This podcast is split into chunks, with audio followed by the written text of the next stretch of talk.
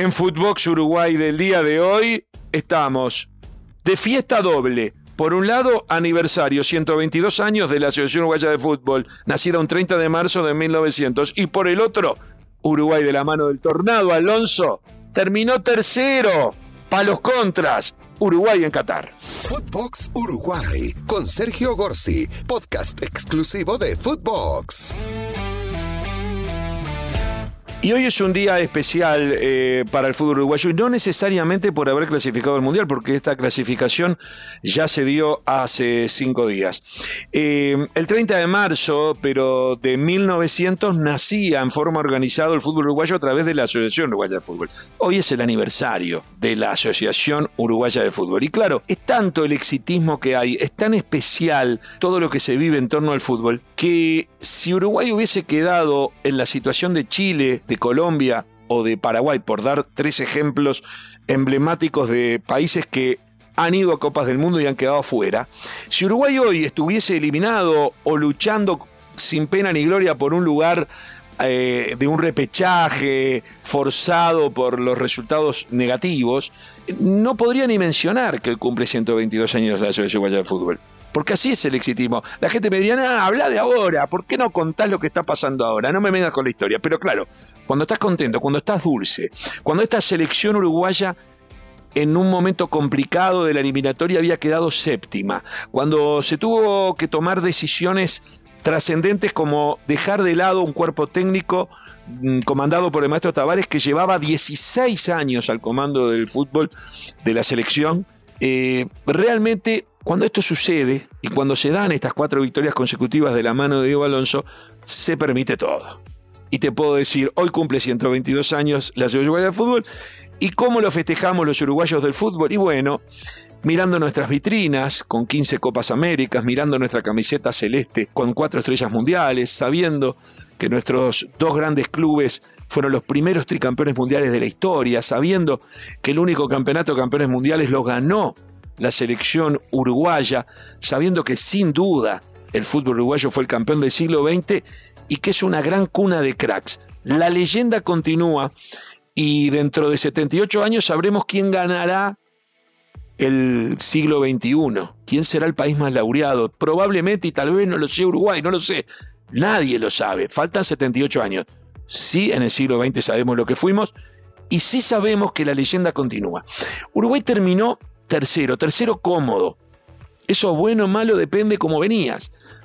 Cuando estábamos séptimos, en realidad estábamos séptimos a cuatro fechas del final, pero a un punto del cuarto. O sea, la distancia del séptimo puesto a la clasificación directa era un punto. Y una mala diferencia de goles es cierto. Pero era un punto. Por eso decíamos, yo no sé, capaz que con también clasificábamos. O cualquiera de los candidatos que se manejaban seriamente, no Marcelo Gallardo, que fue un papelón, sino eh, Diego Aguirre, el cacique Medina o Diego Alonso estaban en condiciones de lograr el objetivo, no tengo dudas. Terminamos ganando cuatro partidos. No es normal que Uruguay gane cuatro partidos seguidos, pero bueno, también hay que ver el fixture. Uruguay jugó contra equipos que venían atrás. Un Chile que jugó prácticamente eliminado ayer y se le ganó bien y se lo hubiese ganado capaz de cualquier manera, pero no fue el partido que soñábamos o imaginábamos en pesadilla, si se quiere, que había que ir a buscar los puntos desesperados. Ya estaba Uruguay clasificado y Chile con un pie afuera cuando empezaron a llegar los goles de Perú en Lima contra Paraguay. Eh, le ganamos a Venezuela y le ganamos a Paraguay en Asunción, dos países a quienes prácticamente agarramos Venezuela eliminado Montevideo y, y a Paraguay le dimos el último empujoncito no eran lo mismo que los rivales que nos habían tenido a traer. Es cierto. El partido más importante seguramente con Perú, que estaba un punto abajo, pero bueno, no podíamos patinar porque si, perdí, si empatábamos, no hablemos de perder, si empatábamos con Perú, Perú iba a tener la facilidad de, de, jugar de local contra un Paraguay eliminado y nosotros jugarnos todo contra Chile. A Chile, de hecho, le convenía que el derrotado hubiese sido Uruguay. Pero cierto es que de la mano de Diego Alonso, que lo dijo de entrada, yo vengo para ganar todo, que confesó en círculos íntimos, vamos a salir terceros, Uruguay estaba séptimo, que lo logró, parece un muy buen puesto y parece muy bueno, es muy bueno lo logrado. ¿Qué vimos en Santiago de Chile, en el partido con Chile? Un, Sergio Roget que se afianzó, ya es el titular de la selección. Volvió Fernando Mulera, el arquero histórico de los últimos 12 años, pero fue al banco de suplentes y Roget jugó un partido perfecto. hubo cambios en el equipo. Nadie puede decir, salvo un caso, yo no puedo decir que Uruguay puso suplentes. ¿Por qué? Porque salió Josema Jiménez, que es muy importante, pero entró Sebastián Coates, que no es ni un poco menos. No es ni un poco menos que Josema y sobre todo de Godín. No es menos. Coates jugó un partido sensacional. Coates es el capitán del campeón de Portugal, de Sporting de Lisboa, y es el mejor jugador de la última liga portuguesa. Eh, porque en el medio campo volvieron a brillar Federico Valverde y Bentancur, porque empezaron a patear al arco, porque empezaron a tener llegada, cosa que algo los inhibía. Yo no sé si era Tabare, no creo. También la presencia de Suárez y Cavani siempre, de que otros tenían que ganar los partidos, los hacía que ellos cumplieran con un rol secundario. Hoy tienen un rol primario. Tienen 23 y 24 años, ya no para este mundial. Para el Mundial de 2026 van a tener 27 y 28 años, por Dios. ¿Qué jugadores Federico Valverde y Bentancur? Siguió jugando Ronald Araujo, otro pibe, otro botija que va a llegar con 26 años al Mundial del 2026 y que ya es un titular indiscutible en Barcelona. Del otro lado eh, está Matías Olivera que se fue lesionado para Getafe, también muy joven y es un gran jugador. Jugó el primer partido contra Perú, no pudo jugar el segundo y lo sustituyó Matías Viña, que es futbolista de, campeón de América con Palmeiras dos veces, que es titular en la Roma y que además pelea al puesto si se quiere, si es que vuelve Joaquín Piquerés, otro que salió campeón de América con Palmeiras, que no estuvo citado últimamente y que tiene un futuro bárbaro. Todos jugadores que para el 2026 no llegan ni cerca a los 30 años. Eh, no estuvo Pelistri, el más joven de todos, que impactó en los partidos que ha jugado, tenía doble amarilla y no estuvo en esta ocasión. Volvió Nicolás de la Cruz. Nicolás de la Cruz, otro que llega con 28 años al Mundial de Estados Unidos, México y Canadá, señores, no ahora. Es un jugador importantísimo en River Argentino de Gallardo. Es un jugador que no puedo decir que es un suplente, pero que terminó jugando hoy. Quedó en el banco George Andarrascaeta, el mejor 10 de Brasil, de la misma edad, otro pibe que llega con menos de 30 años al 2026. No me canso de decirlo, lo repito porque me parece una locura esto. ¿eh? Me parece una locura y me da mucho optimismo.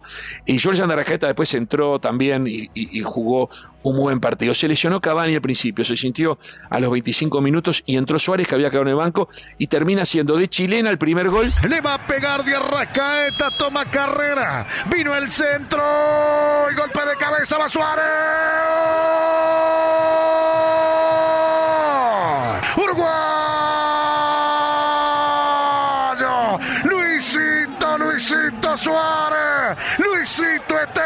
Suárez, sin rodilla fue a buscar. Y cómo no se iba a ir de la eliminatoria gritando, llenando la garganta de gol, rompiéndonos las gargantas a nosotros. Vino el centro largo, ganó Cuates y le quedó a Suárez, que se tiró de media chilena con todos los recursos, con toda la jerarquía para ponerla contra el vertical zurdo. Y el gol eh, que lo pone como líder en la estadística, es el goleador de toda la historia de las eliminatorias hasta ahora. ¿Y por qué digo hasta ahora?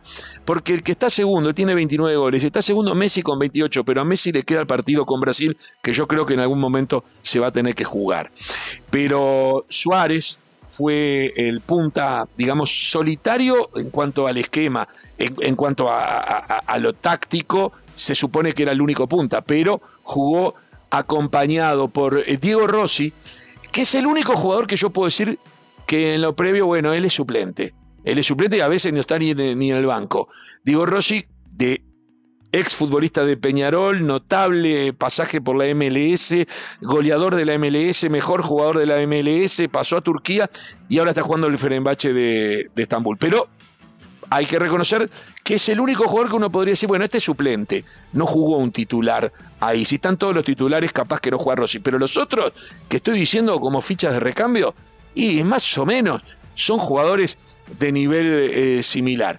Darwin Núñez no estuvo en este partido, eh, el goleador eh, de Benfica y uno de los grandes precios del fútbol internacional. Estuvo de titular Lucas Torreira, interesante apuesta la de Lucas Torreira, otro joven, insisto, no hay jugador que nombre, salvo Josema, Roget que va a llegar al Mundial de 2026 con 32 años, que ahora tiene 28, salvo Roget, Josema Jiménez y Coates, todos los demás menos de 30 eh, años para el Mundial 2026. Este 2022 va a ser todo suma, todo para crecimiento.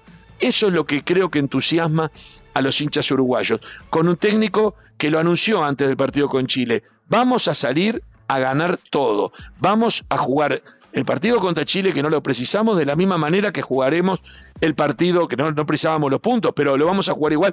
Él quería salir tercero, él sabía que por ahí Ecuador no le ganaba a Argentina, cosa que sucedió, y que había una posibilidad y, moralmente él quería ganar los cuatro partidos. Pero aparte ahora los amistosos FIFA, todo, crecer en el ranking. Uruguay estuvo muchos años en el top 5, eh, después estuvo también en el top 10. Entre el top 10 y el top 5 estuvo muchos años, llegó a estar segundo en el ranking FIFA, llegó a ser cabeza de serie en el Mundial de 2014 por estar entre los primeros. Y Diego Alonso quiere volver a ponerlo en esta resurrección de una selección uruguaya en la cual se tenía muchas dudas porque los jóvenes todavía no estaban siendo protagonistas y porque los que están en retirada se están yendo. Están en retirada como están Alexis Sánchez o Arturo Vidal en Chile, como están en retirada, eh, yo que sé, en Colombia Falcao o, hasta James, que es más joven pero que da la sensación de que, de que ya no, no tiene peso, como Cristiano Ronaldo en Portugal o Messi en Argentina ya no son lo mismo que al principio. Eso es claro, eso es claro. Creo que Uruguay sí tuvo un recambio, como lo tiene Argentina. No tengo tanto el caso de Portugal, pero creo que también Portugal está teniendo un lindo recambio. Claro, compararse con Cristiano Ronaldo es difícil, compararse con Messi es muy difícil. Compararse con Suárez y Cavani también, ¿eh? Compararse con Diego Forlán también es difícil.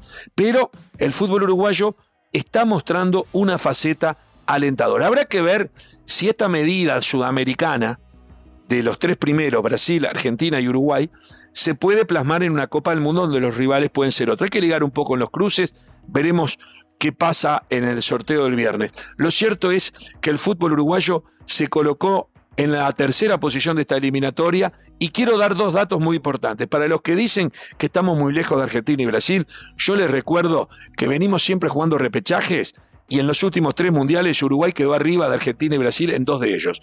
En Sudáfrica y en Rusia Uruguay quedó arriba. El único mundial que no quedó arriba fue en el 2014, en donde Brasil se comió siete y Argentina perdió la final, que es un mérito haber llegado a la final con Alemania, y Uruguay eh, tuvo que jugar sin Suárez después de aquella famosa eh, mordida. Pero quería decirlo. Y otro dato que quiero aclarar que mucho se habla es que Brasil logró un récord de puntos en esta eliminatoria, batiendo el récord que tenía la Argentina de Bielsa. Bueno, fui a los papeles, me fijé en internet y resulta que la Argentina de Bielsa en el 2002 llegó con un récord de puntos ganados en eliminatoria sudamericana y que va fuera en la primera fase.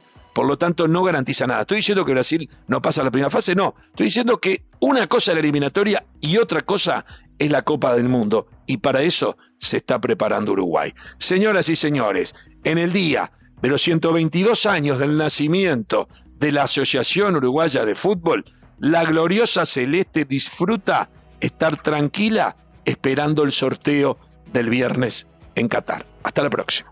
Esto fue Footbox Uruguay con Sergio Gorsi, podcast exclusivo de Footbox.